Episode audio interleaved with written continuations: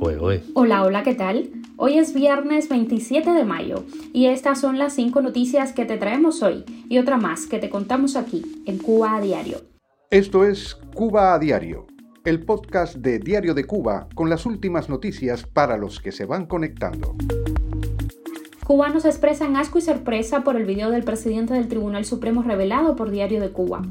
Amnistía Internacional y Human Rights Watch exigen al gobierno cubano la liberación inmediata y sin condiciones de Michael Osorbo y Luis Manuel Otero Alcántara. El consulado de España en La Habana empieza a tramitar visas de turismo para los cubanos. El régimen de Cuba vota en contra de que la OMS condene el bombardeo de hospitales en Ucrania. La periodista independiente cubana Luz Escobar, Premio Internacional del diario El Mundo. Esto es Cuba a Diario, el podcast noticioso de Diario de Cuba.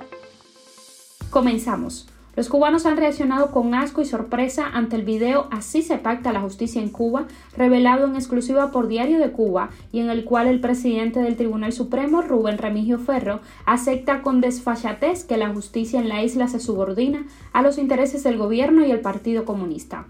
Estoy asqueada. En otro país esto implicaría un escándalo de magnitud colosal escribió en Facebook la profesora, historiadora, ensayista y editora en La Joven Cuba, Alina Bárbara López Hernández. Por su parte, el periodista José Raúl Gallego calificó de muy ilustrativo el material publicado por Diario de Cuba y acotó que este es el verdadero Estado socialista de derecho, explicado por el propio presidente del Tribunal Supremo Popular ante los militares. Es este y no la construcción inexistente que quieren vender desde una academia cómplice, cobarde y mediocre intelectualmente, dijo Gallego. Para el juez cubano Fran Ajete Pidorich, radicado en Barcelona, lo más peligroso es el calificativo de gallos tapaos, con el que el presidente del Tribunal Supremo se refiere a aquellos jueces que no se sienten de la revolución y del partido. El artista Hanley Labastida, quien fue forzado por el régimen a partir al exilio tras permanecer varios meses presos sin juicio, consideró que el video revelado por Diario de Cuba demuestra la corrupción de la ley, el despotismo e irrespeto absoluto hacia la ciudadanía, la definitiva traición a la República. En Cuba, más que de dictadura, existe una junta militar en el poder, una policía política instruyendo e impartiendo justicia, dijo la Bastida. Las organizaciones pro derechos humanos Human Rights Watch y Amnistía Internacional pidieron este jueves al gobierno cubano que libere de inmediato y sin condiciones a los artistas Michael Castillo Pérez y Luis Manuel Otero Alcántara, quienes serán juzgados el 30 y 31 de mayo, reporta F. Michael Castillo Pérez y Luis Manuel Otero Alcántara están siendo procesados por ejercer su derecho humano a criticar a su propio gobierno, dijo en un comunicado la directora en funciones para las Américas de Human Rights Watch, Tamara Tarisiuk Bronner. La directora para las Américas de Amnistía Internacional, Erika Guevara Rosas, dijo, por su parte, que los gobiernos de América Latina y Europa deberían vigilar de cerca el juicio contra estos prisioneros de conciencia cubanos quienes nunca debieron pasar un día en prisión. Otero Alcántara, artista y líder del movimiento San Isidro, está en la cárcel desde el pasado 11 de julio. Está acusado de los presuntos delitos de ultraje a los símbolos de la patria, desacato y desórdenes públicos. Enfrenta una petición fiscal de siete años de prisión. El rapero Michael Castillo, conocido como Sorbo y cointérprete del tema Padre y Vida, lleva preso desde mayo de 2021. La fiscalía pide para él 10 años de cárcel y lo acusa de desacato, difamación de las instituciones y organizaciones y de los héroes y mártires, atentado y desórdenes públicos.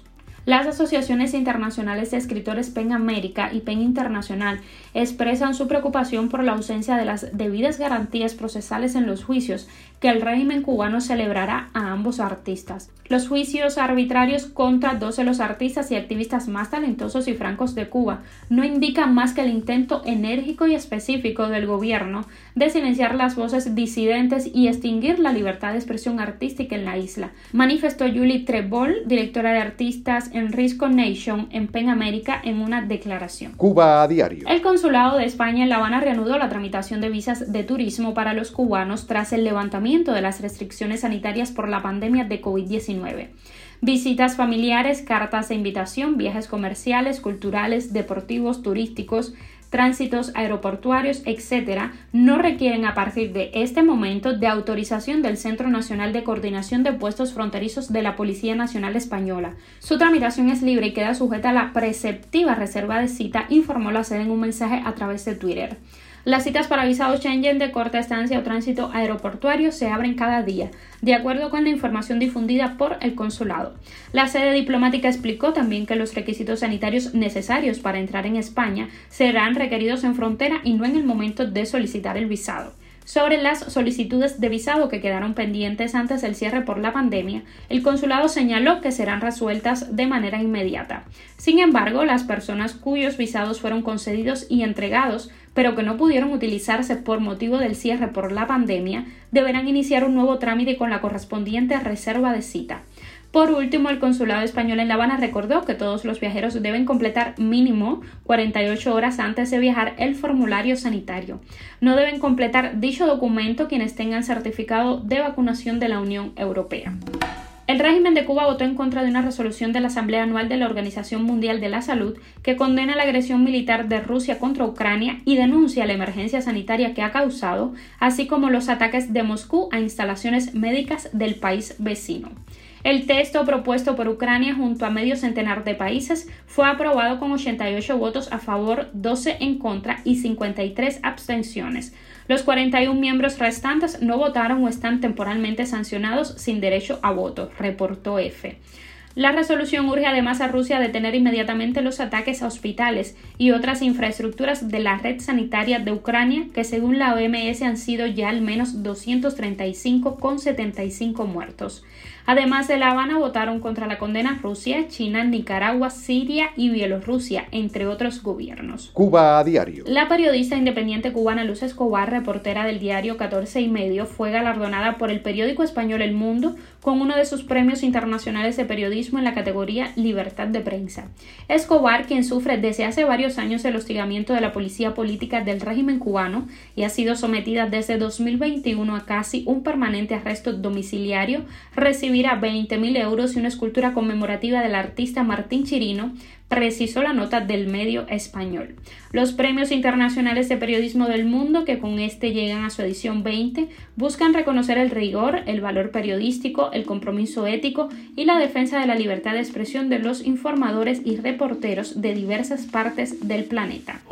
Noticia extra. El desarrollo tecnológico experimentado en los últimos meses está abriendo innumerables oportunidades para el despegue de la digitalización en el mundo empresarial.